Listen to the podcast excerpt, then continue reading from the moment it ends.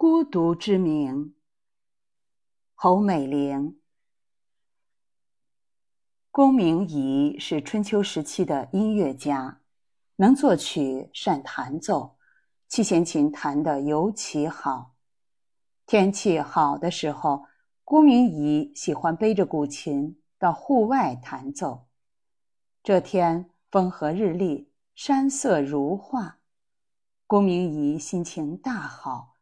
一个人坐在地上弹奏美妙音乐，路边一头黄牛正在慢悠悠地吃草。龚明仪心想：“我的琴声动人心扉，使人陶醉，牛听了是否也很享受呢？”想到这里，龚明仪立刻对牛弹奏起清角之操。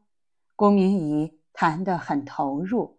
便深深沉浸于雅正的音乐当中，可那头牛无动于衷，甚至没有停下来看他一眼。这就是对牛弹琴成语的来历。对牛弹琴出自《李货论》，后被收录于《鸿明集》，但这只是故事的上半部分。故事的下半部分其实更精彩。郭明仪见牛听不懂高雅古曲，就以蚊子牛虻的嗡嗡声和失去牛犊找母牛的哞哞声，临时做了一首曲子，演奏给黄牛听。当郭明仪奏响文盲之声和孤独之鸣时，神奇的一幕出现了：原本正在吃草的牛顿时垂下尾巴。